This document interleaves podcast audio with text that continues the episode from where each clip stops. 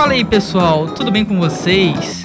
Aqui quem tá falando é o Toad, da Casa do Cogumelo. E galera, hoje eu tô aqui para mais um Cogumelo Entrevista. Hoje eu resolvi chamar dois monstros aí do jornalismo de games, profissionais bem influentes que realmente fazem um trabalho que eu acompanho há bastante tempo e que, assim, também me influenciaram e com certeza influenciam bastante gente. Bruno Micali e o Prandas. Um é do Voxel e o outro é do The Enemy, né? Então a gente tem aqui contrapeso, né? De dois veículos gigantescos aí do Brasil. Hoje a gente também está com, aí com, com a presença do, do amigo Gustavo Petró, que não pôde estar. Para a gente começar, eu vou apresentar os dois aqui brevemente. Vou começar aqui pelo Cláudio Prandoni. E se eu tiver errado, vocês é podem me corrigir.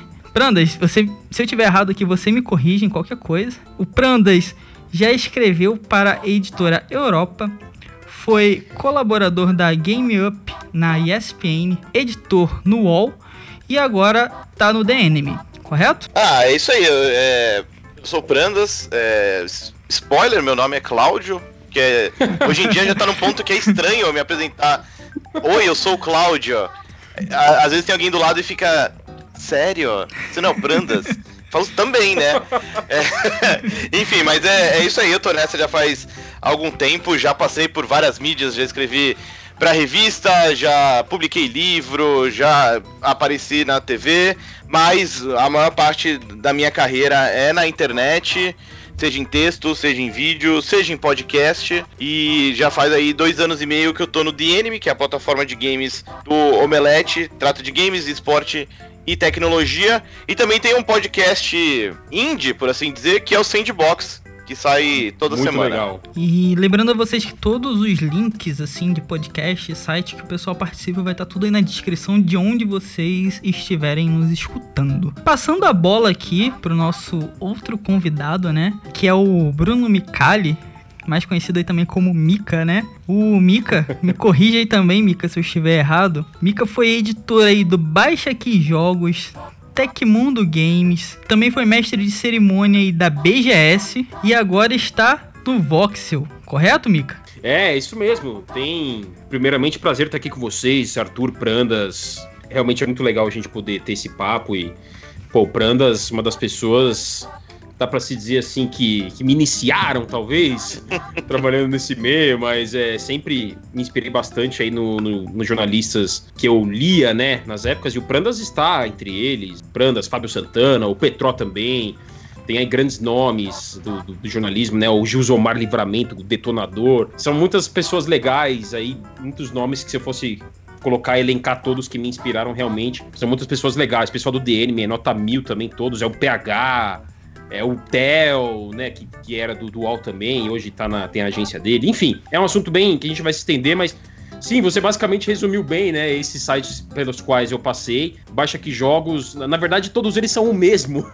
o Baixa Aqui Jogos, ele virou BJ, e depois ele virou Tecmundo Games, uma derivação do Tecmundo, uma editoria, né, do Tecmundo para games. E por fim o Voxel, né? O Voxel na verdade é mais ou menos aí já há sete anos, só que o Voxel, na verdade eu saí lá do, do Voxel, né, no, no final do ano passado, uhum. só que eu faço aí vários trabalhos para eles ainda, saí com as portas muito, muito abertas, é, para tocar outros projetos relacionados a jornalismo de, de games, conteúdo, né? E também me, me enveredei bastante aí em, em trabalhos de apresentação. Isso acabou aparecendo na minha vida também de uma forma espontânea, né? Assim, o pessoal da BGS, uhum. desde 2017 que eu apresento, né? Lá no palco principal. Fiz com a Nive, Stefan, depois com a Ana XD no ano passado. Isso. Então já foram três anos consecutivos, né? O Luciano Amaral também apresentou esse palco, grande Luciano Amaral. Enfim, tem, o assunto é muito legal mesmo, mas eu, quando eu saí lá do Vox, eu deixei as portas muito abertas. Sou amigo aí, de, tentamos ser, né, nesse meio, amigos uhum. de todo, todo mundo, como a gente estava comentando aqui agora há pouco, né? O Prandas falou, você também falou, né, Arthur? Então acho que isso é muito importante, Sim. porque eu deixei as portas escancaradas e faço muitos trabalhos pro Voxel, alguns de maneira meio fixa, assim, tipo análise de jogo. É uma coisa que quando sai um jogo grande, que eles veem que eu tenho a familiaridade que eu sou uma pessoa mais adequada para analisar, eles me chamam e eu faço é tudo negociado por fora. Eu faço outras coisas, portanto, mas sim, faço vários trabalhos pro box. Eu também já fiz live lá com The Enemy, lá do Death Strand. Enfim, é sempre muito legal ter contato com todo esse pessoal. Então é isso aí, galera. Nesse ritmo aí de jornalismo de games que a gente vai começar o nosso cogumelo entrevista. Então se aconcheguem aí na cadeira e bora lá.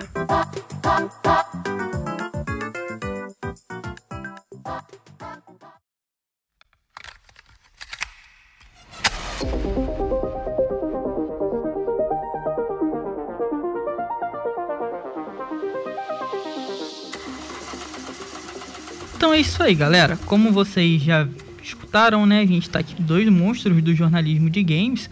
Então hoje o assunto vai ser literalmente baseado em jornalismo de games. Para começar, eu queria saber que fez vocês dois assim decidirem começar no jornalismo de games, a escrever e a falar sobre games. Porque eu sou de uma geração um pouco diferente da de vocês. Eu realmente li vocês e vocês me inspiraram a escrever sobre games. Então, antes de mim, o, a gente tinha assim terras é, um pouco mais difíceis, né? Então, o que, que fez vocês dois virarem e olharem e querer assim começar a escrever e falar sobre videogame? Num lugar que ainda era tão difícil e ainda não, basicamente, a gente não tinha ninguém fazendo isso. O que, que fez vocês começarem a escrever e falar sobre games? Eu acho que assim, é um pensamento que eu tinha, para resumir assim, desde o início da adolescência, né? Vou ser realista também, porque não dá pra eu chegar e falar, tenho desde que eu nasci, né? A gente não tinha nem consciência do que a gente ia fazer na vida, do que a gente vai fazer na vida quando a gente é muito pequeno, né? Dizem que a gente começa a tomar consciência de nossos planos futuros aos oito anos, né? É o, é o que a ciência diz. Então eu não sei se foi exatamente nessa idade. Eu, eu, eu prefiro resumir como o início da adolescência, lá nos meus 11, 12 anos, né? Eu assinava revistas, Ação Games, Super Game Power, Gamers, Nintendo World, a Ed eu assinei também, que era o Petro que tava com a Ed. Como a gente estava comentando, eu li, muito fã de todos os jornalistas aí, grandes jornalistas de games, incluindo o Prandas, que tá aqui nesse papo, né? Inclusive, quando a gente começou a se encontrar nos eventos, eu colava no Prandas ali e falava, Prandas, quem que é aquele cara? Quem que é aquele outro? né? Aquele é o cara da Sony, mas qual que é o nome dele? Enfim, eu lembro muito, muito bem disso. Mas é, eu comecei a ter esse pensamento no início da adolescência. Eu falei, beleza, eu quero trabalhar falando sobre videogames, escrevendo sobre videogames, né? Então o jornalismo realmente já foi uma coisa que passou na minha cabeça desde o início dos tempos, assim, da, da, da minha consciência enquanto pessoa que tinha um plano futuro. Uhum. Sempre gostei de escrever, sempre me dei bem com português, sempre gostei dessa matéria na escola, gramática, escrita, é, redação, dissertação, eu sempre gostei muito disso, de verdade. Então eu busquei conciliar essas duas coisas. A minha paixão pelos games, né? Meu primeiro console foi o Master System, mas o console que me consagrou mesmo na paixão foi o Super Nintendo, que eu ganhei da minha madrinha quando eu tinha 7 anos. Né? Tem até hoje, um hum. bundle com Super Mario World. Então Boa. eu concentrei muito forte esse pensamento, né? Fui atrás de fazer jornalismo, fui atrás dos contatos, não tinha rede social naquela época como tem hoje. E fui tentando cavar aí, é, buscar e encontrar o, o, o, meu caminho, né? Num mercado que já era é, é, disputado, né? Muita gente quer fazer isso, quer trabalhar com isso, e é sempre difícil se penetrar nesse uhum. mercado, é difícil, né? Não dá pra gente negar. Sim. Eu escrevi também pra revista, né? Eu escrevi um artigo já pra EGMPC, que era do Renato Bueno na época, como uhum. Depois eu escrevi para Universo 360, uma revista especializada em Xbox que não está mais em circulação. E por fim, na internet, que foi realmente onde eu consegui, digamos assim, projetar mais o meu trabalho, fazer mais coisas. Né? Eu fiz a faculdade de jornalismo na Metodista por dois anos, curiosamente não me formei, tranquei, daí migrei para letras, tradutor, intérprete e me formei nessa faculdade, né? Então os streamings de eventos aí com tradução simultânea. Isso, essa é a minha formação universitária oficial. né, mas no final do, do, dia, no final das contas, o trabalho jornalístico acabou surgindo, né, acabei aprendendo muito também, executando e me inspirando nessa, nesses nomes, e assim a, foi, a coisa foi rolando, uhum. mais ou uhum. menos por aí. Então você meio que foi foi vendo e foi já com a ideia de querer ir para a parte de jornalística já de games, né, cara? E foi caçando ali como se infiltrar, né, e já entrar na parte de É, exatamente, porque não tinha a internet como ela é hoje, então eu lembro que eu enviei é. currículos, assim, eu pegava lá o nas revistas, por exemplo, de games, eu pegava o endereço, tinham lá um endereço para você enviar correspondência, eles deixavam uhum. isso no editorial, né? O Pranda sabe muito bem, é muito mais de, de revista do, do que eu, né? Escreveu muito mais pra, pra revista do que eu, então. E dava para mandar, e eu mandava currículo para lá e tentava fazer meu nome aparecer, as pessoas lembrarem, né? Bruno Micali, Bruno me tentava fazer de alguma forma. É, eu tava ali com a sede de fazer o negócio e, e demorou para aparecer. Eu já mandei muitos, já mandei matérias assim escritas, detonados, uhum. e às vezes não dava retorno em nada, né? Não dava retorno em nada. E aí no meu. Eu trabalhei na FENAC como vendedor, foi meu primeiro trabalho aos 18, 19 anos, uhum. é, na área de games. Depois eu fui para Impacta Tecnologia, um, um, emprego que eu consegui pela Cato, trabalhar uhum. na área, é, é, na editora, que é uma escola de informática, essa Impacta Tecnologia. Eles têm uma editora, né? Eu trabalhei na editora que faz a confecção de apostilas, de material didático. Então, assim, já envolvia a escrita, beleza, entrei como estagiário mas ainda não era o que eu queria escrever, não queria escrever sobre aquilo, né? Uhum. Então eu ficava com aquela sedezinha e um cara da redação lá, ele conhecia um amigo que era editor da revista Universo 360. Aí ele passou meu contato para ele, aí eu mandei um texto para ele, ele pediu para escrever uma mini análise, ele gostou, ele falou: ah, beleza, você vai escrever aqui duas matérias, o preço vai ser tal. E é assim, uma coisa bem, bem barata, gente. Tipo, 50, 100 reais, assim, sabe? Uhum. Pra época era muito mais dinheiro do que hoje. Eu falei, não, a gente quer pegar qualquer oportunidade que aparece. Não, bora, beleza. E aí, aos poucos, foi aparecendo. Até que no LinkedIn surgiu a vaga do Baixa Aqui Jogos. Foi pelo LinkedIn que eu consegui. Foi a vaga, o RH postou lá a vaga. E eu mandei na cara de pau mesmo. Eu mandei um inbox para responsável pelo RH pelo LinkedIn. E assim, um inbox super com bom senso, viu, gente? É. né? Sempre com bom senso, né? Nunca... Não é aquele, por favor, meu Deus, eu estou desesperado. É, Preciso olha, eu sou um stalker. De... Não, é. uma coisa super, né? Falei, olha, olha, se por acaso vocês gostarem aqui do meu currículo, eu vou deixar com você. E, e curiosamente, o destino o destino queria talvez que acontecesse, porque ela me respondeu assim um minuto depois, cinco minutos, acho que ela tava tipo na frente do computador quando eu mandei a mensagem, então o universo mexeu as pecinhas e era para ser mesmo, né? Tem coisa que é assim. E aí ela respondeu na hora e falou que viu meu currículo, falou: Nossa, gostei do seu currículo, vem aqui amanhã para você fazer um teste. E aí eu fiquei lá sete anos, né? Faço trabalhos para eles hoje, muitas outras coisas, apresentador e etc, né? Então foi mais ou menos por aí. Pô, legal, cara.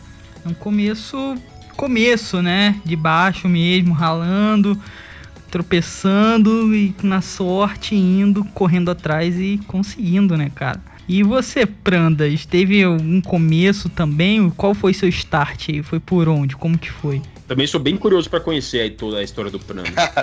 Vamos lá. É, é, é, é, foi legal ouvir a sua história, Micali, porque acho que pela proximidade que a gente tem de idade, ter vivido as mesmas gerações de videogame e tal, tem, tem algumas coisas parecidas, né? Meu primeiro videogame também foi o Master System.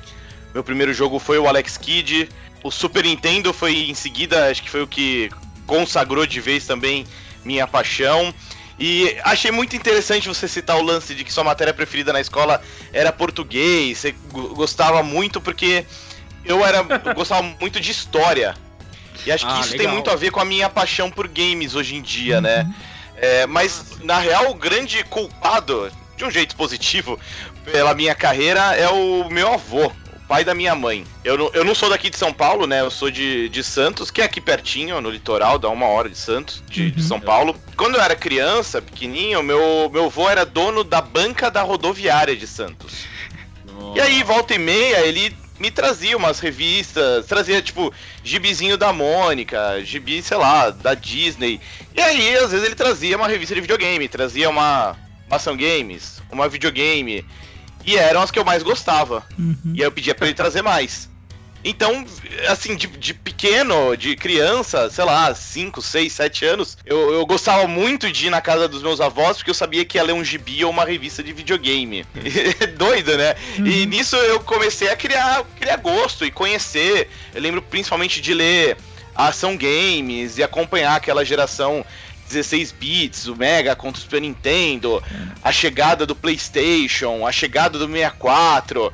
E aí, enfim, já tava fisgado, depois veio Super Game Power, a Gamers, né? Do Fabão, do Guerra e companhia, que também Nossa, acho que.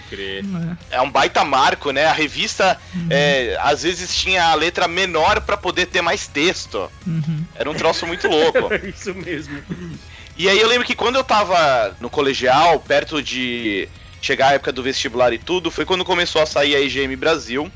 Uhum. E eu lembro que me marcou muito uma matéria numa das primeiras edições que era mostrando uma faculdade nos Estados Unidos chamada DigiPen, que tinha um curso de desenvolvimento de games. Que na época era algo muito muito novo, não existia esse conceito de faculdade Inovador. de jogos. Era uma coisa Ainda mais- nova, né, naquela época. Era novo. E eu lembro, assim, de estar na escola, ler essa matéria e pensar, pô, queria muito trabalhar com videogame, mas acho que criar jogos não, não vai dar aqui no Brasil. E aí eu vi no jornalismo um caminho pra conseguir trabalhar com games. Então meu lance, assim, desde o começo não era, ah, quero ser jornalista pra falar de videogame. É mais o caminho contrário. Eu queria trabalhar com games e o jornalismo foi o caminho, sabe? Uhum. Caramba, que Você queria estar inserido no meio dos videogames de alguma forma, né? Viu no jornalismo É. essa possibilidade. Por mais que na época você já tivesse, sim, alguns jogos desenvolvidos no Brasil, era muito mais casos esporádicos aqui e ali do que uma indústria consolidada Sim. como, como a gente já tem hoje em dia, né? É, curso decidido, prestei o vestibular, aí eu passei, eu fiz Casper Libero aqui em São Paulo. Quando eu tava no terceiro ano, eu me mudei de vez pra São Paulo porque eu consegui um estágio. E na época ainda não era diretamente trabalhando com jornalismo. Eu, tra- eu era estagiário em um estúdio, meio que ajudava os artistas, eu escaneava muita coisa. é, eu ia na padaria comprar Coca-Cola pro almoço, sabe? Umas coisas assim. Era meio que um faz tudo, assim. Isso, Literalmente isso. estagiário, E- né? E tinha um site também com notícias de cultura pop, onde de vez em quando dava pra encaixar uma coisa ou outra de games. Mas aí no final de 2005, eu consegui um estágio propriamente escrevendo sobre, eh, sobre games, criando conteúdo de games. Eh, minha primeira chefe foi a, a, Flávia Gazi, que hoje em dia aí também, né, já tá bem Ah, consolidada. Sim. E, e foi engraçado que assim, eu consegui essa oportunidade porque eu, eu já meio que já conhecia o, o Pablo Miyazawa. Uhum. E aí acho que entra algo também que o Bruno, o Mikali comentou muito, que é acho que esse lance de trabalhar com games, uma parte é sorte, é ser a pessoa certa no, no lugar certo, mas pra isso acontecer você também tem que se esforçar muito, tem que tem que ralar. Uhum. É, a parte da sorte foi que quando entrei na faculdade, por coincidência, na minha classe também tinha dois caras que são super apaixonados por videogame. Um deles ainda atua hoje em dia, mas é um cara que já é super dos bastidores, que é o Alexei Barros. Ele hoje em dia ele cuida muito dos livros da editora Europa, dos livros de games, principalmente aquela coleção retrô. Sim. Ah, aquela old gamer. Isso, ó, ele cuidou É muito da muito revista e legal. dos livrinhos hoje em dia, tem muito dedo dele.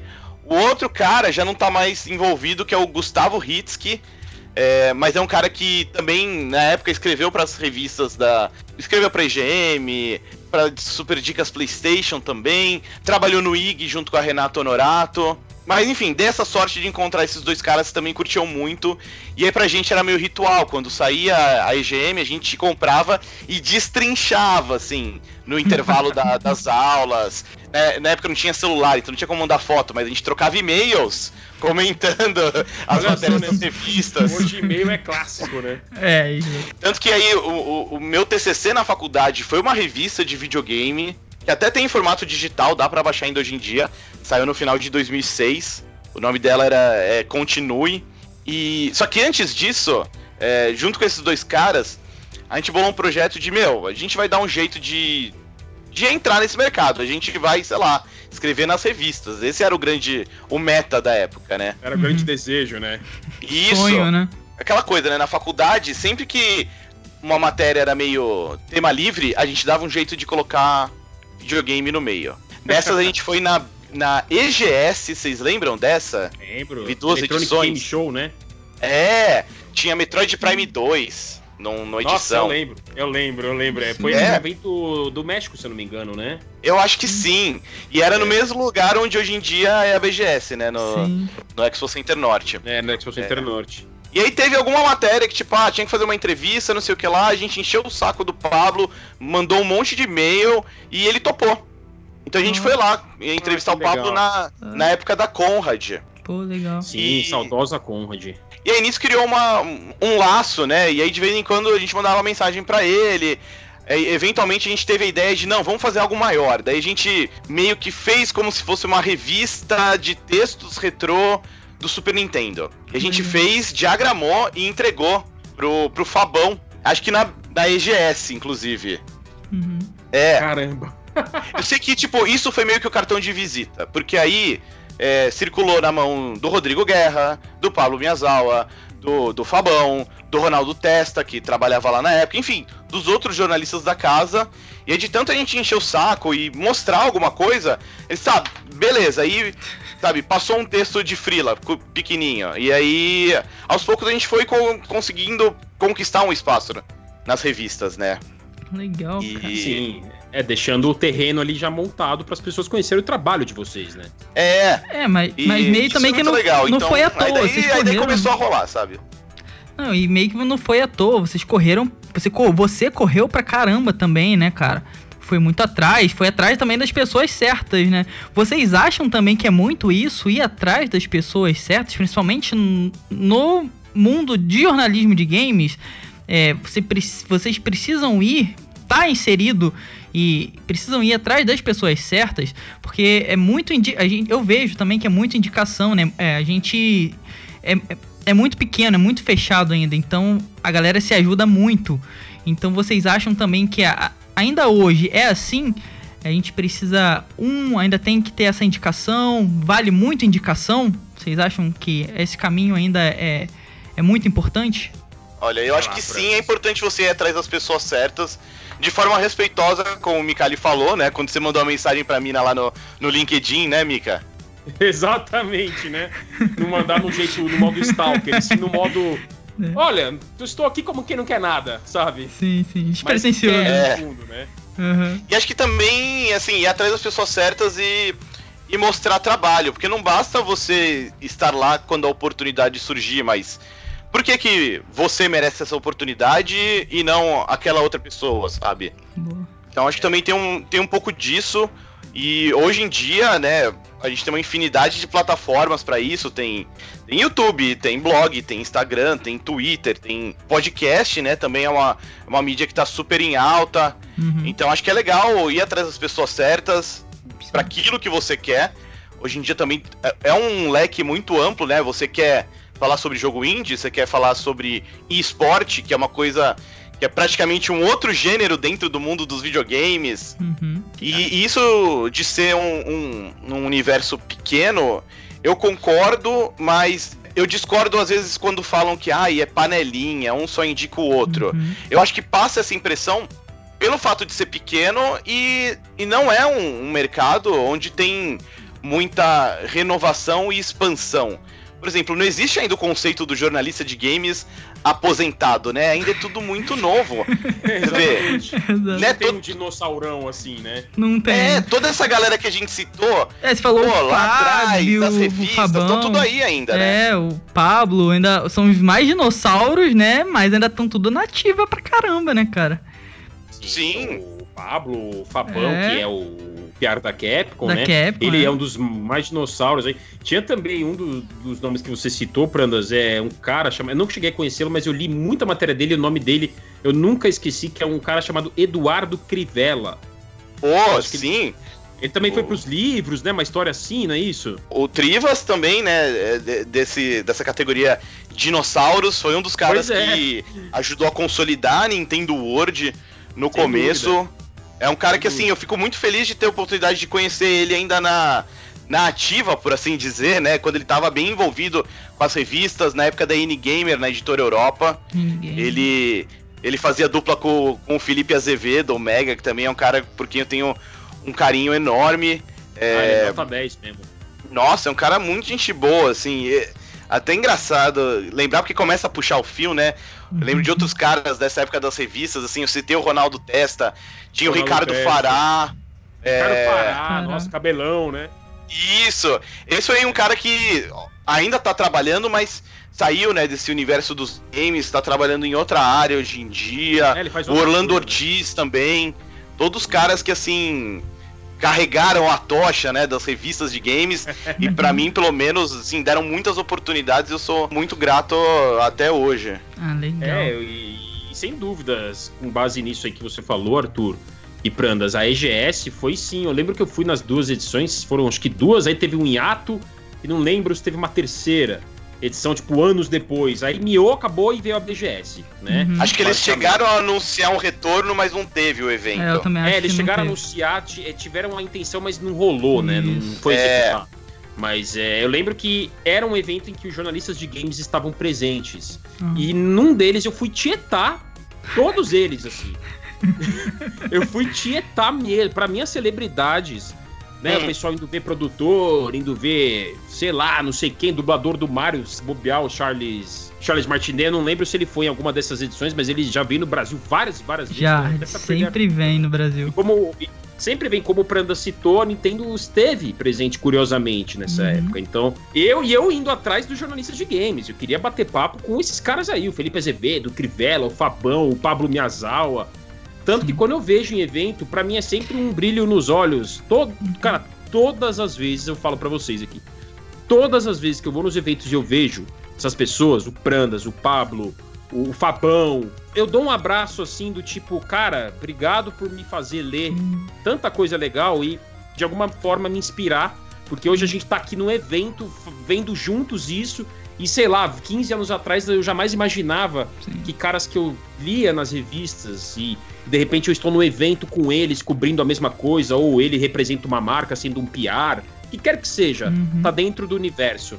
Então, para mim, é realmente meus olhos brilham todas as vezes. Eu sempre cumprimento e dou um abraço de um jeito muito fraterno, porque essa parte de contato é sim muito importante. Como o Prandas falou, também concordo. Tem essa questão de você conhecer e poder ser indicado? Tem.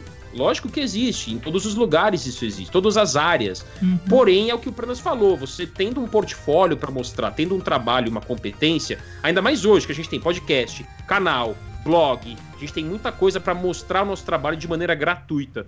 Sempre vai ter um lugar ao sol para quem, quem produz um bom conteúdo, né? Eu sou muito convicto disso. Nossa, eu concordo plenamente. Eu acho que assim, a, o, o, tempo vai, o tempo vem, as coisas mudam, mas conteúdo continua sendo o mais importante, continua sendo rei, né? Uhum. E Exato. ainda ne, nesse tópico, eu queria comentar mais duas coisas. Primeiro que, cara, eu, eu lembro de você, Mikari, trabalhando na FENAC. Você lembra? Eu lembro de ir lá e. cabelo comprido, né? É, que você era cabeludão e você era o cara que cuidava da parte de games, né? É, eu, eu cuidava, e... ficava lá, eu ficava lá. E tipo, eu ia na FENAC porque eu queria ver a parte de games, porque era mó legal, era mó bonito. E, enfim, e você tava lá. Então eu lembro, tipo, eu lembro, assim, vividamente de você cabeludo. Né? Legal, e nesse sentido de, ah, entrar no mercado, como se preparar, como conhecer as pessoas, acho que nós dois temos uma história muito legal, que foi o curso que a gente fez lá na ESPM, né, de Game Marketing. Ah, bem colocado, bem lembrado, cara. Né, que foi um curso ministrado pelo Guilherme Camargo, que hoje ele é um dos, um dos responsáveis por uma agência, agência chamada Silks, mas na época ele tinha acabado de deixar a Microsoft, onde por anos ele foi um dos responsáveis por Xbox no Brasil, ele que ajudou a trazer o 360 para o Brasil, a Live para o Brasil, a fabricação do Xbox One. Uhum. E, e, ele começou a ministrar esse curso, eu e o Mikali, a gente fez parte da primeira turma, e o um negócio que eu acho muito legal de lembrar de, de, desse período é que era uma turma bem, bem variada. Na época acho que você ainda tava, né, é, buscando se colocar dentro do mercado, né, Mikali? Não, exatamente isso, Prandas. Inclusive, foi lá que a gente se conheceu melhor, que acho que eu até me aproximei de você e falou, pô, você é o Prandone, Sim. né? Não sei o quê. Uhum. Aí eu falei, eu sigo o seu trabalho, eu gosto muito. E eu ainda não estava totalmente inserido, porque esse curso, ele é de 2000, se não me falha a memória, é de 2013. É, então, eu, eu, eu acho que é 13. É 12 ou né? 13?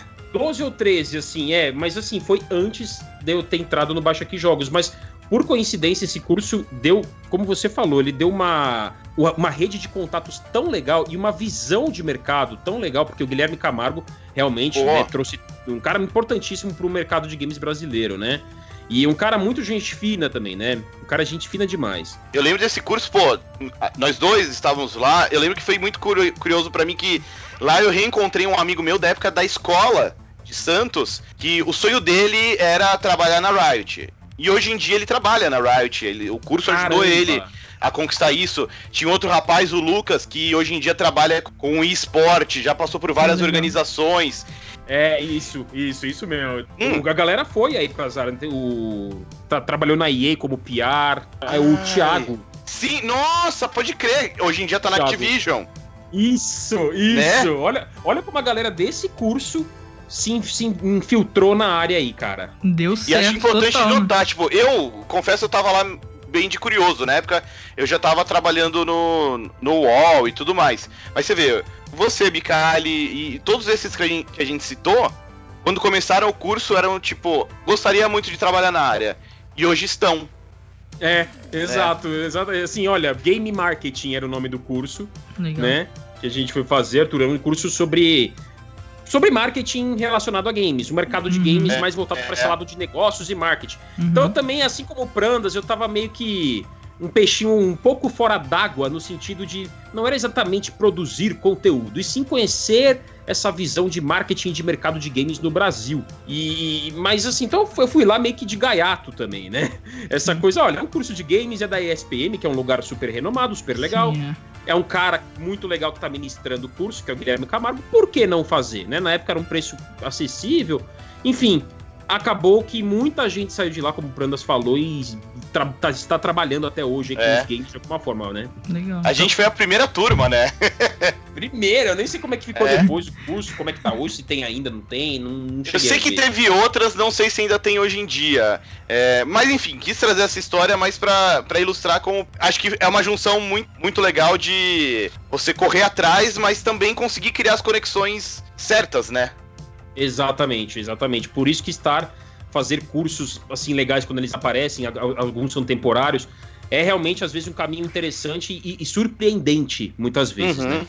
É, vocês falaram aí de monstros do jornalismo como o próprio Pablo. Eu tive, o Mika também falou de ir nos eventos e e tietar os jornalistas, eu também tenho até hoje um pouco disso, né? De você ir no, nos eventos e, e, querer falar com a galera. Quando eu conheci o Petró, eu entrevistei o, o Pablo na BGS retrasada, cara, foi o, o auge, assim. o cara é. Ele, ele é muito gente fina, né? Gente finíssima, maravilhoso, cara. E eu tava, pô, é, tem um tempo pra gente poder conversar. Ele, cara, aí subi lá na parte da higiene, toda a estrutura da higiene, foi tranquilo e gente finíssima. E assim, já entrevistei o, o Fabão também, da, que agora é o PR da Capcom. Então, assim, são pessoas. São dinossauros e ainda dão essa atenção, falam, conversam. São pessoas realmente incríveis, né? No jornalismo de games. E tem uma importância monstruosa, né? Tanto que a gente tá citando esses caras aqui de. E, e não só uma vez, a gente continua citando eles e, e repetidas vezes. Os caras são monstruosos, cara. Pablo, então, eu sempre rasgo, assim, eu continuo rasgando elogios, cara, é, é incrível, cara. E eu sempre leio e, e, continuo lendo e acompanhando, a gente meio que continua acompanhando, vira fã, né? Eu acho muito incrível, a gente vira fã de jornalista, cara, de games. de alguém que faz uma profissão que... que... que a gente quer fazer, né? Assim, é. Né? Isso é louco, é. Tipo... Você vira. Você é fã de quê? Sei lá, eu sigo uns jornalistas aí, tipo, jornalista. é, jornalista, cara. muito bizarro, é, não, cara. É, é, curioso. Eu também, eu sou muito assim, cara. Eu me identifico muito com isso. Sim. É porque assim, eu comecei também. Vocês começaram muito pelas revistas, eu comecei muito pela revista PlayStation, é, pela Nintendo World. Já tava, já fui migrando mais pela, pela parte web, pela parte de blog, pela parte de site e fui de cabeça. Vocês já foram muito mais pela parte de papel, eu já fui muito mais pela parte digital. Então já lia muito mais vocês escrevendo, lia muito mais esses caras escrevendo. Então fui muito influenciado realmente por tudo que vocês e esses caras fizeram também. Então, realmente você começa a se apegar ao trabalho da pessoa, sabe? Acompanhar. e ver o que, que ela tá fazendo. Então vai realmente influenciando, até na forma que você vai fazendo, cara. E você vai se moldando e, e se lapidando de acordo até do, com o que você vai vendo. Então realmente é muito importante, são pessoas muito importantes, cara. E assim, essa foi a forma que vocês começaram no jornalismo de games. Pelo que a gente falou, assim, não tem um, dois anos, tem bastante tempo, né? Não querendo entregar a idade de vocês, mas tem bastante tempo já. E... Chega para todos nós, né? Isso. Chega. Mero detalhe. Né, falaram. Detalhe. Não, não. Então o, o Pranos fala assim, cara, na época que você tinha cabelo grande, Mika. Então você já imagina, né? Na época que o Mika tinha cabelo grande, cara. Então... Hoje, pelas entradas, você só vê. Nossa, deixa eu tentar imaginar isso aqui. Né? Hoje tem uma pista de aeroporto ali, mas já teve muito mato, né? todo, ca... todo careca o dia já foi cabeludo, né, Mika? Exatamente, a maioria das casos é isso. Então, assim, vocês que já estão, assim, há bastante tempo como jornalistas de games, vale a pena ser jornalista de games no Brasil? vale realmente a pena falar assim? Vocês chegariam para alguém e alguém quer, quer um conselho? Jornalismo de games, quero essa profissão, vale a pena? O que, que vocês diriam para essa pessoa aí? Vale a pena, pessoal? Olha, falando francamente, se a pessoa quer ganhar dinheiro, não vale a pena. é, assim, não é nenhum segredo que a profissão de jornalista, né, não é das mais bem remuneradas, né, na média. E com jornalismo de games não é diferente. Acho que se a pessoa quer trabalhar com games e, e fazer dinheiro, é, tem que ir mais para a área de, de marketing, distribuição, algo nesse sentido. O que eu acho muito gratificante na, na área de jornalismo é que acho que tem uma liberdade de, de criação, de expressão, de, de mobilidade que aí é mais é mais raro de ver em outros segmentos. E acho também que o, o jornalismo, é, de maneira geral, não só com games, tem uma, tem uma vocação de, de prestação de serviço que também é muito gratificante quando é possível de trabalhar, sabe? Nem sempre é tão fácil de trabalhar porque ainda é uma indústria muito regida, movimentada pelas grandes produtoras, né? Pelos uhum. grandes jogos que estão saindo e tal. É uma indústria, eh, em essência, de, de criação e, e consumo de hype, né? Uhum. Mas. É, é mas a gente vê aí oportunidades muito claras, às vezes, pô, por que, que tal jogo aumentou de preço. Ou se não for o jornalista para questionar isso, não vão ser as empresas entre si se questionando. Até entre alguns colegas mais próximos, assim, da época do UOL, eles lembram com, com diversão, por assim dizer. Cara, eu, eu, eu Pessoalmente, eu me orgulho de pegar no pé das publishers quando elas atrasam ou coisa assim. Uhum. Especialmente da Nintendo, que gosta de ser um pouco mais é, escorregadia um pouco mais complicada, e... né? Total. É, um pouco mais complicada. Uhum. Eu lembro quando tava para sair o Zelda Skyward Sword do Wii, uhum. que o jogo atrasou várias vezes aqui no Brasil. Sim. E aí sempre que atrasava eu mandava e-mail pra assessoria. E até que chegou uma vez que eles deram uma resposta tão bizarra que era tipo: "Ah, o jogo atrasou por causa de excepcionais condições climáticas". Tipo, cara, o que, que aconteceu? Teve, teve, um tufão no caminho, sei lá. É muito caminho, cara. Excepcionais condições. É bizarro. Fico muito feliz, inclusive, que a nota tá no ar até hoje. Se você procurar no Google, tipo, sei lá, Zelda Brasil, condições climáticas, provavelmente vai aparecer essa nota. Ótimo é... essa desculpa. Mas enfim, desculpa, Usarei. eu fiz todo um, todo um desvio para ilustrar que acho ah, que nada. jornalismo não é a profissão para fazer dinheiro, mas é uma profissão legal para você criar de maneiras diversas. Olha o tanto de, de mídias diferentes que eu e o Mika já passamos. É, e também tem essa vocação de prestação de serviço, sabe? De você buscar defender a pessoa que joga, né? Uhum. Não, perfeito. Sim. E você, é, Mico, o que, que acha? Não, cara, tô assim. É, é, muito legal ouvir esses relatos, porque realmente, como o Prandas pontuou, a gente passa. Né, você também, Arthur, como produtor de conteúdo passa por situações diversas, né? A gente, uhum. sei lá, ao longo de quase uma década, talvez, pegando um pouquinho das revistas aí que eu tô, uns nove anos, cara, a gente passa por muitas situações, né? Muitas situações. Trabalhar com, com jornalismo de games é essa descoberta, é esse. É o esperar pelo inesperado, Sim. né? Com o perdão do paradoxo. Mas isso às vezes é interessante, né? A, a gente ter algumas previsões e não ter outras. Uhum. A gente trabalhar com fator surpresa, entregar esse fator surpresa para as pessoas, informar, como o Prandas falou, criar um conteúdo em cima, consumir o hype. Ele, ele definiu aí do jeito hype, que eu é. definiria: consumir o hype. Consumir o hype, é total. É. Assim, né, a, a, gente respira disso, essa indústria, uhum. mais do que qualquer outra do entretenimento, mais do que Concordo. cinema, Total. mais do que a indústria fonográfica, né? Uhum. O, a indústria dos games é a que mais, sem dúvida, respira o hype uhum. e vive dessa empolgação que só quem ama, que somos nós todos aqui, que estamos conversando e as pessoas que estão ouvindo, nós todos amamos.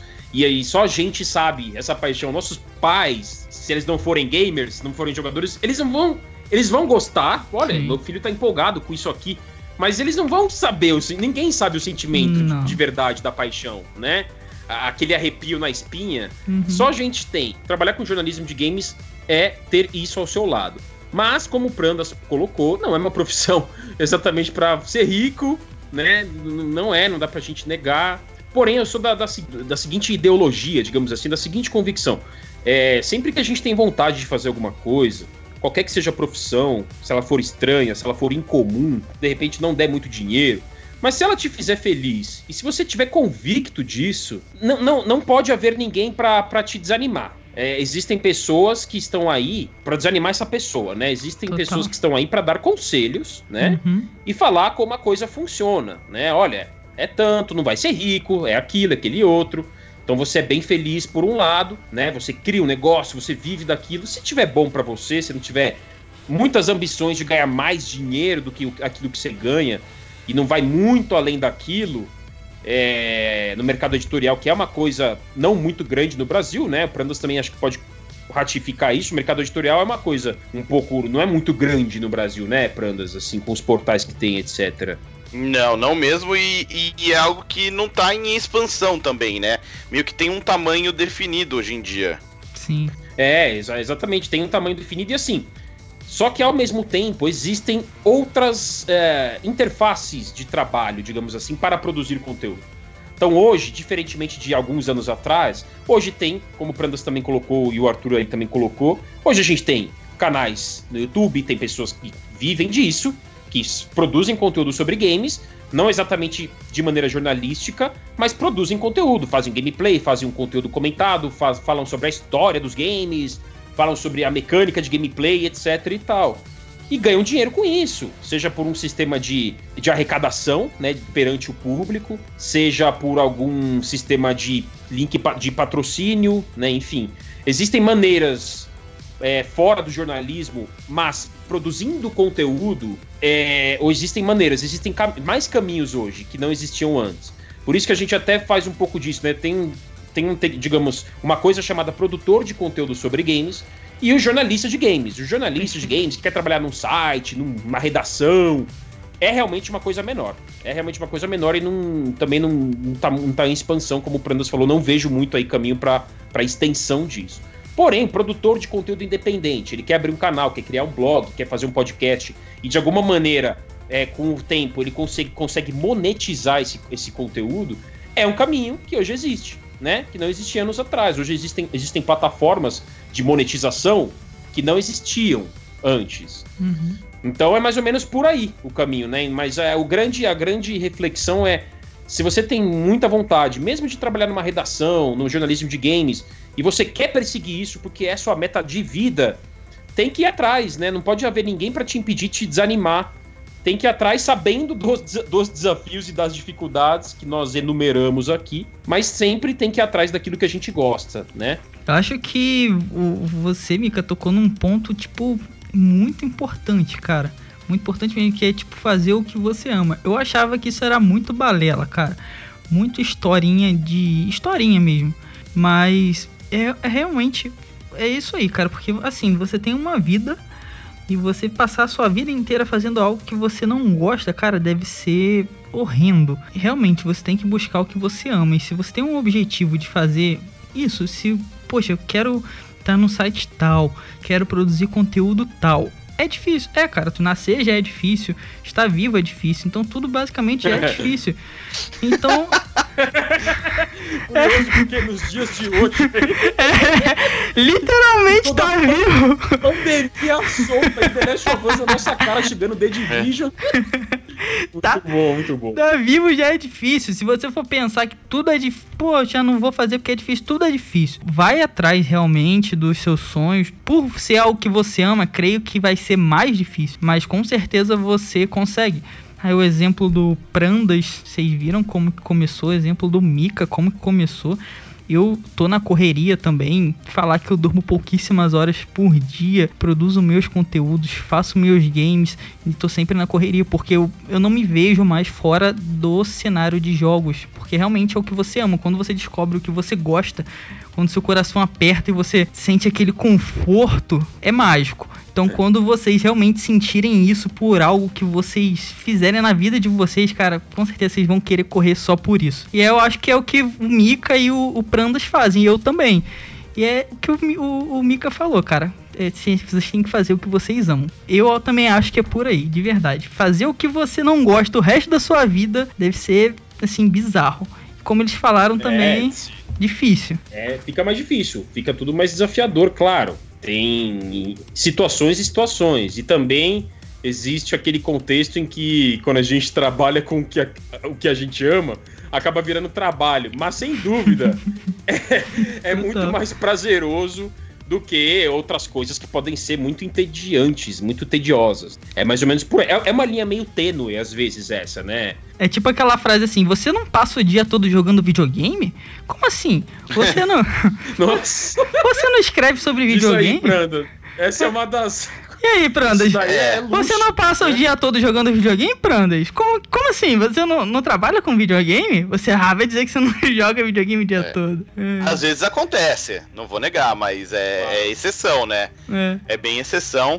E acho que todo produtor de conteúdo, seja ele streamer, jornalista, mesmo pro player, acho que em algum momento passa por esse dilema do trabalhar com o que gosta e, e a- as linhas entre o pessoal e o profissional ficarem um pouco borradas, né? Uhum. Às vezes um invadir um pouco, um pouco o outro.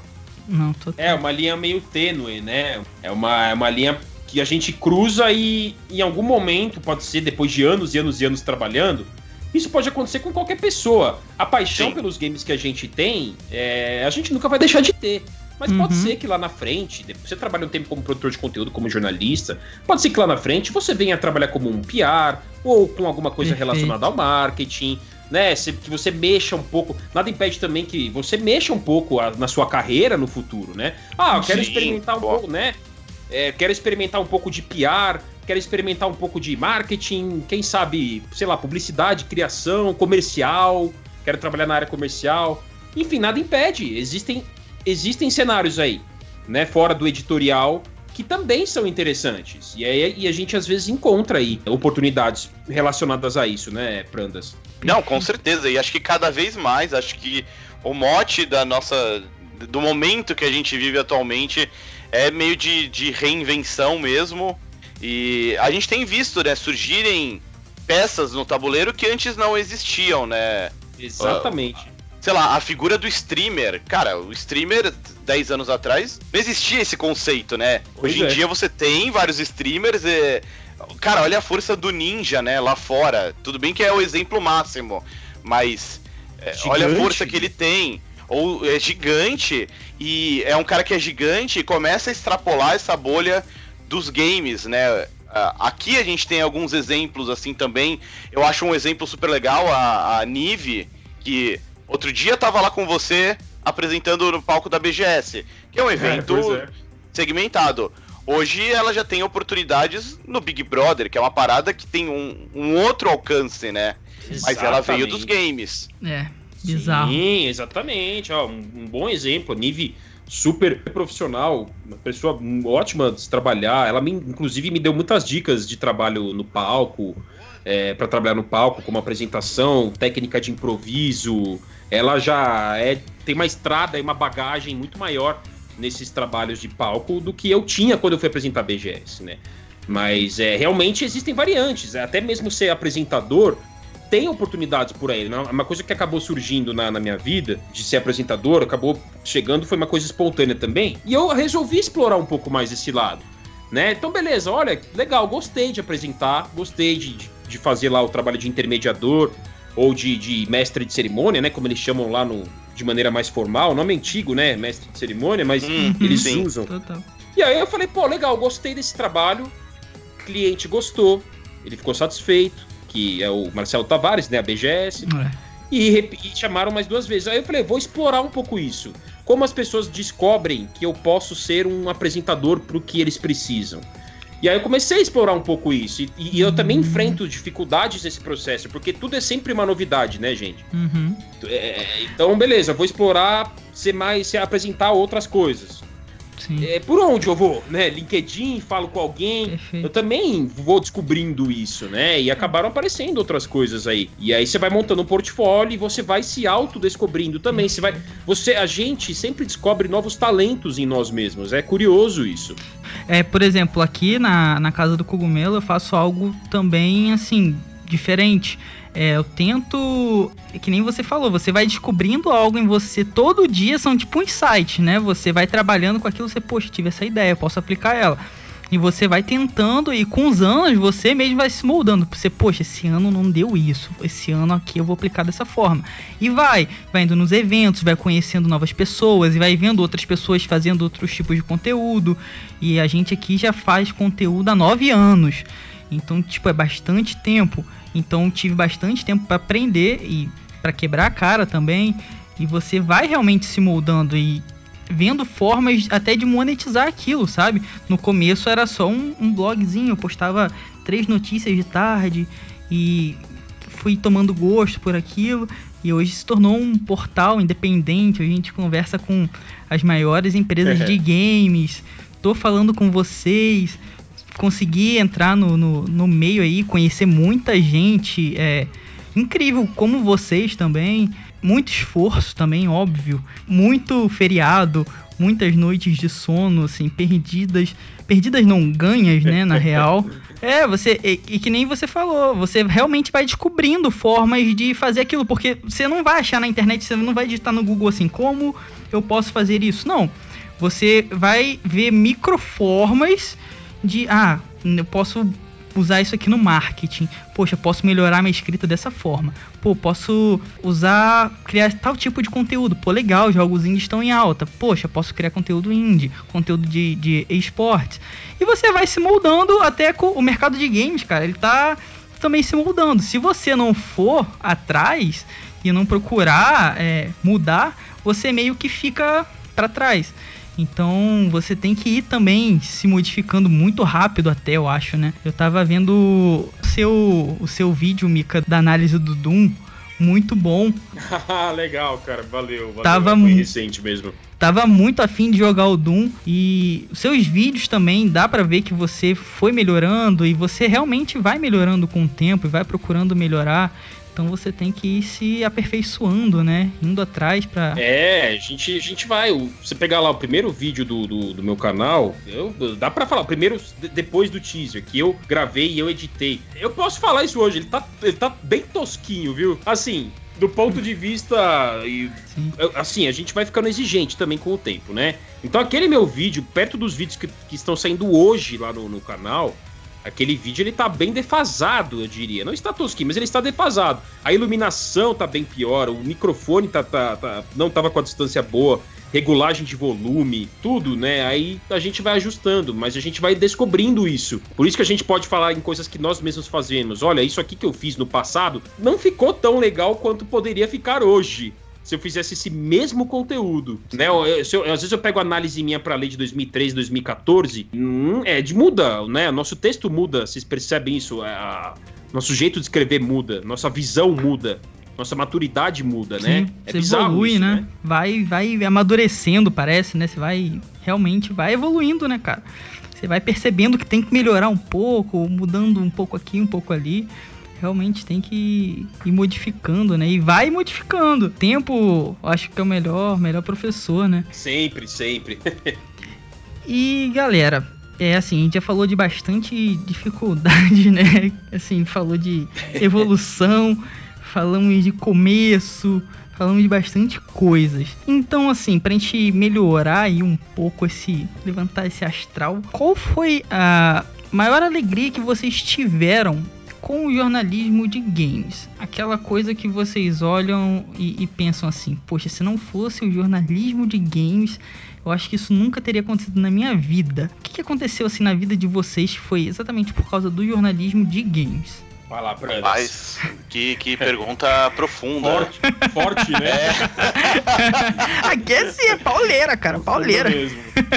Ó, voltando um pouco no quando eu contei a, o meu arco de origem, eu usei, né, o jornalismo como um, caminho para escrever, para trabalhar com games, né, para que eles continuassem fazendo parte do meu dia a dia. E é engraçado que às vezes eu me pego pensando nisso, assim, sei lá, desde criança que games fazem parte do meu dia a dia. Eu li as revistas, eu jogava os jogos, eu juntava meu dinheirinho para comprar e meio que sempre foi isso, né? Eu, eu, vejo amigos meus da época da escola que, pô, eu jogava videogame com eles quando era criança, porque era uma coisa de, de moleque. Hoje em dia, sei lá, eles têm suas famílias, têm suas profissões, têm outros interesses, né?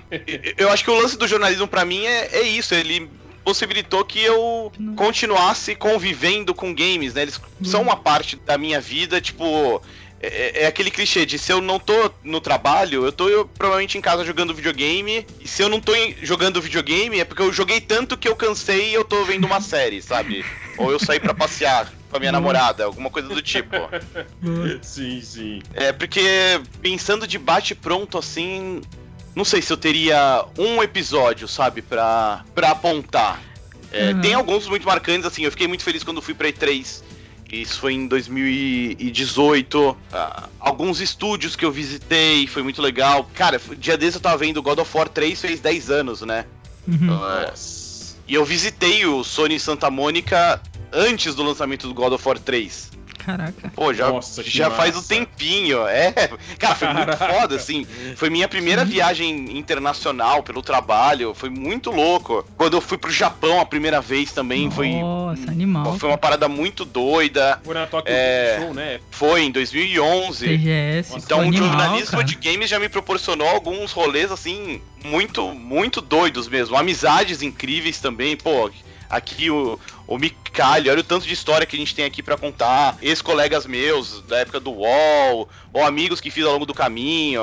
É, sei lá, não, não consigo separar só um, só um episódio, mas acho que se vale uma resposta mais, mais ampla e, e, e holística, acho que seria isso de, pô, por conta do jornalismo de games, os games são uma parte da minha vida até hoje. Tipo, nunca deixaram de ser parte da, da minha vida, sabe? Não, perfeito, cara. É, nossa, de, de, definiu de uma maneira que eu não poderia, não, não conseguiria definir, porque é, foi, foi perfeito. É, é, é, exatamente isso, é a gente poder, é uma extensão do que a gente é na nossa vida pessoal, que, é, que, que vai para a vida profissional, e aí existe uma mistura, uma mesclagem desses dois mundos, né, o profissional e o pessoal, como a gente falou agora há pouco, é uma linha muito tênue, né? Fica muito borrado ali o que, que é o que, e isso também se converte em desafio em algum momento, mas sem dúvida que o jornalismo de games me trouxe grandes contatos, é, grandes, assim, é, grandes amizades, viagens, né? A E3, que é um sonho que eu tinha no início dessa adolescência, quando eu comecei a, a pensar que eu queria trabalhar, que eu gostaria de trabalhar com games e coloquei isso como um objetivo de vida em algum momento, é sem dúvida a E3 esteve no topo dessa lista de beleza, eu quero muito ir para E3, porque eu lia as coberturas nas revistas. Né? Fomos para E3, tudo sobre a maior feira de games ah. de, de, eletrônicos, de jogos eletrônicos do mundo, né? Uhum. Aquela linguagem bem revista, né? Aquela coisa uhum. mais, mais, rom mais romantizada, né? Enfim, então é, é, eu gostava muito e eu via as fotos assim, falava, putz, eu quero muito estar tá lá fazendo esse trampo sabe? Também aconteceu. Então, sem dúvida, vários fatos marcantes. Não dá para é, colocar uma coisa só, dá para enumerar uma série de coisas. Mas viagens internacionais, ter ido para E3, ter conhecido pessoas incríveis, o Corey Barlog da indústria, né? Eu quero dizer, além do pessoal, o Corey Barlog que eu entrevistei, o Phil Spencer, né, do Xbox, que é um baita cara, nota mil. Eu conheci também o Hideo Kojima, tanto na E3 quanto na BGS, e eu sou doente Nossa, por Metal Gear, né? Animal. Então, foi animal. Eu lembro que foi na conferência da Sony de 2016, se eu não me engano, foi de 2016, ele tava sentado na minha frente, o Kojima. Então, ele ficou uma hora e meia na minha frente ali, eu fiquei vendo as reações dele, assim, sabe aquela coisa doida, assim. Uhum. É gente como a gente, né? É, tipo, é, existe ele é de carne e osso. Meu, gente como a gente. E aí, tanto que tem, a, tem essa foto que eu tenho no Instagram, já publiquei nas redes sociais, que eu tirei Legal. uma selfie com ele. Eu, eu fui mesmo na cara de pau, ele fala inglês muito, muito mal, né? Então, uhum. fala muito pouco. Mas eu falei, falei, putz, eu cutuquei ele ali e falei, posso, posso tirar uma foto? E ele sorriu, fez um joia assim, pode tirar. E ainda, ainda mandou um joia lá pra selfie. Meu, assim, tem muitas histórias, muitos fatos marcantes, mas principalmente estar conectado com os games na vida profissional e pessoal, né? Uma extensão, uma coisa é a extensão da outra, né? Ah, legal, galera. Eu acho também que eu vou meio por, por esse caminho de vocês. Eu, claro, como vocês já conheceram muito mais gente importante e cabulosa aí, Kojima, ir pra E3. Eu queria muito ir pra E3, meus planos eram ir ano que vem, só que pode ser que a E3 não aconteça ano que vem, né? Por tudo que tá acontecendo aí. Então, absurdamente espero que aconteça aí pra primeira E3, cobrir a primeira E3. Conheci o John Romero, cara, fiquei tremendo também. É, que legal. Simpático, pedi pra tirar foto, super fã também, ele muito simpático também.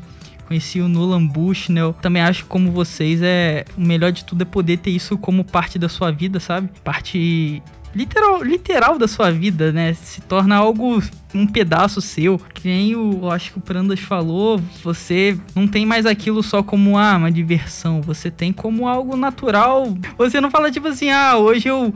Nossa, hoje eu vou ler um pouquinho aqui o que será que tá acontecendo sobre videogame? Vou jogar um pouquinho de videogame. Não, você é videogame. você não, não tem mais como não ser, sabe? Você não se enxerga mais sem aquilo. Então se tornou algo basicamente nosso. Isso é muito bom, cara, muito bom, porque quando eu era pequeno era algo que eu amava muito também e sempre quis fazer parte, não sabia como, nem por onde, você só vai indo e vai buscando caminhos. Então também fico muito feliz hoje em dia por fazer parte disso tudo aí e tá envolvido, muito envolvido, né? É uma felicidade absurda. Galera, e pra gente finalizar, chegamos aí à nossa última parte aí da nossa nosso cogumelo entrevista. Eu gostaria oh, de bem saber... legal mesmo. Nossa, muito bom, muito bom poder falar com vocês. Eu queria saber de vocês, qual a principal dica aí que vocês dão para quem quer começar no jornalismo de games? Começar, como vocês já até falaram, né? Não às vezes, ah, não só no jornalismo específico, mas começar a produzir conteúdo. É, quais, quais dicas que vocês dão para quem quer começar né, a produzir conteúdo relacionado a games ou começar no jornalismo de games? Ah, acho que a gente já deu uma, uma, pincelada nisso, né, Mika, ao longo aí da, do bate-papo. A minha principal dica é produza, crie conteúdo. Se você já souber o que você quer fazer, ah, eu quero fazer um podcast. Pô, então, mano, começa a fazer um podcast. É, os meios de produção estão super acessíveis hoje em dia. Com um celular você consegue gravar e publicar e divulgar o seu podcast de maneira muito mais fácil do que anos atrás. Se você ainda não souber o que quer fazer, vai tentando de tudo um pouco.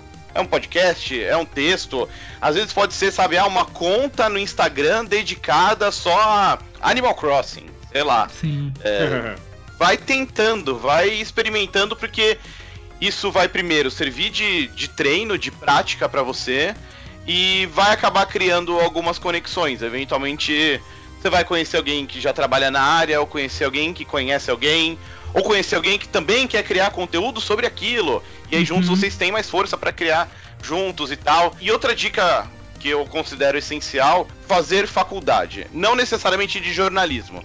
Não acho que uhum. precisa ser de jornalismo, mas fazer um curso superior, porque acho que a, a experiência uhum. de, né, de do estudo, eu, eu acho que é muito valiosa para criar Sim. disciplina, para expandir seus, seus horizontes, abrir a sua mente para coisas que você talvez nem fosse imaginar. Eu sei que não é todo mundo que tem a oportunidade, que às vezes o curso é caro, que os cursos públicos são muito disputados, Sim. mas eu acho que se possível, faz muita diferença passar pela experiência de cursar uma faculdade. Claro, Prandas definiu.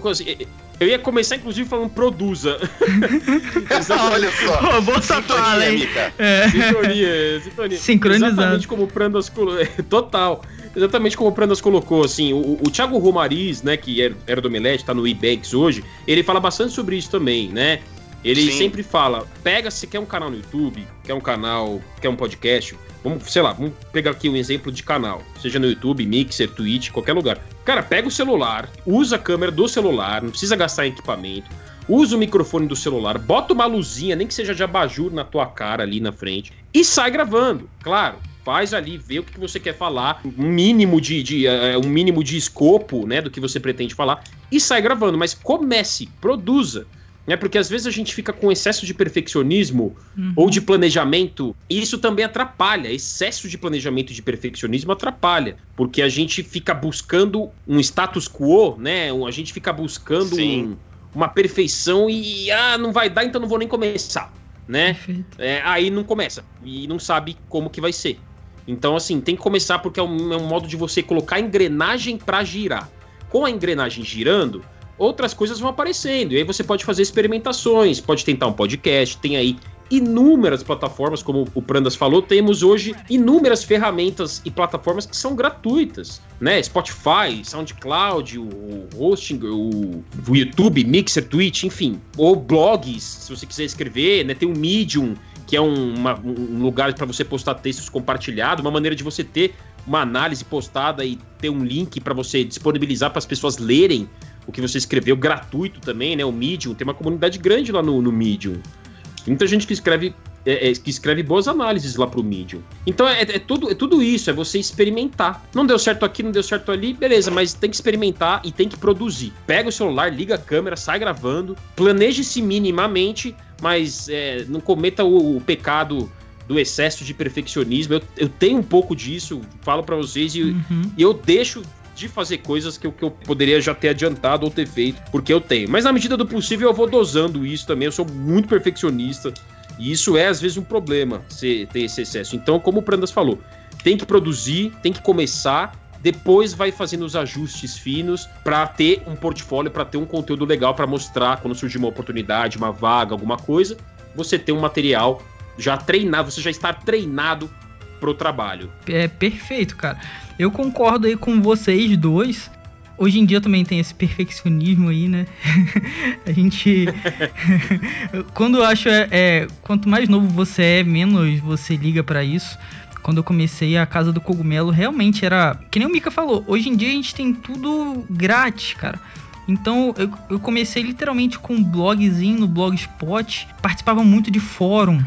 Era rato hum, de legal. fórum. Então ia falando com o pessoal, ia vendo notícia, lendo notícia, com isso fui conhecendo moderador de fórum de Nintendo e me davam dica, pô, melhora isso no seu blog.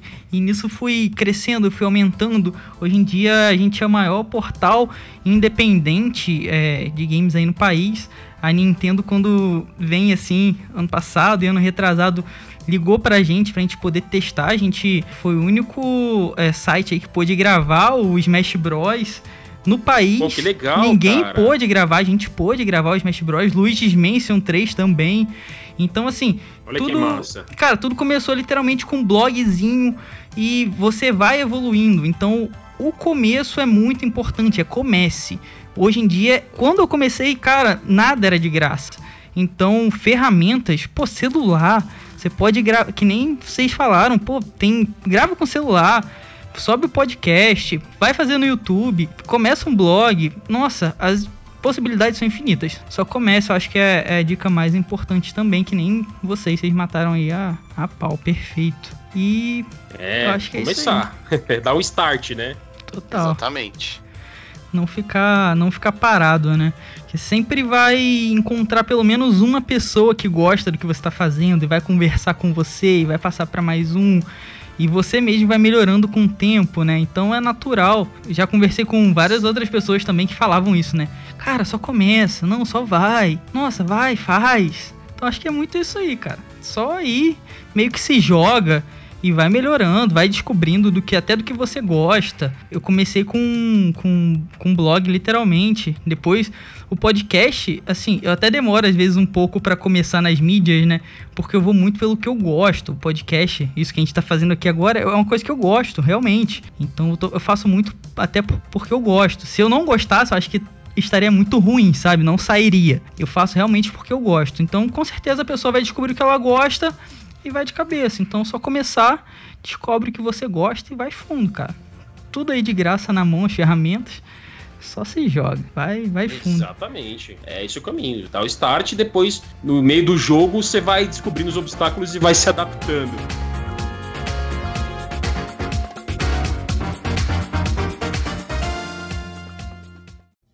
É isso aí, pessoal. Espero que vocês tenham gostado do nosso cogumelo entrevista aí com o Prandas e com o Mika, Mikali. Não deixem de nos seguir onde quer que vocês estejam nos escutando, seja no Spotify, no iTunes, Google Podcast, qualquer agregador de podcast aí. Não deixem de nos seguir que vocês nos ajudam pra caramba, vocês sabem disso. Na descrição vão ter as redes sociais do Prandas, do Mika, os sites que os dois trabalham, tudo que os dois fazem. Então confiram, não deixem de, de conferir.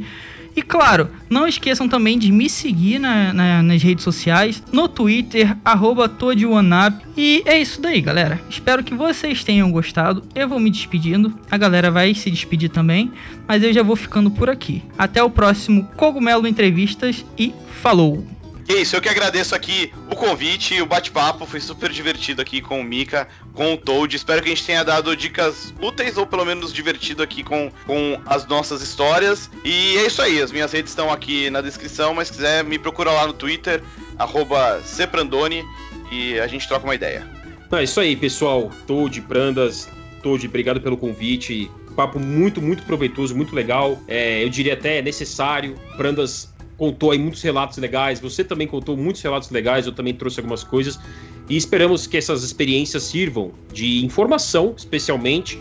Né? Nada é cravado como verdade, né? Das coisas que nós falamos aqui.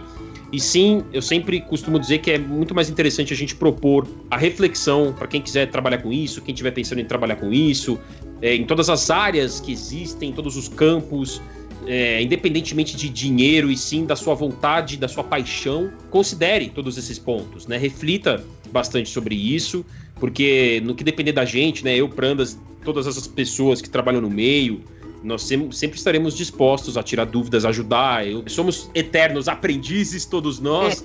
Então, né, eu sou super fã do trabalho de pessoas, é, trabalho que eu estou executando hoje, que outras pessoas executam e executaram no passado. Para mim, realmente é, um, é, uma honra enorme. Então, agradeço novamente ao convite todo. Foi um prazer ter conversado com vocês e a todos que estão ouvindo também. Eu que agradeço a participação de vocês, pessoal. Espero que a gente possa conversar novamente em algum outro Cogumelo Entrevista ou Cogumelo Cast.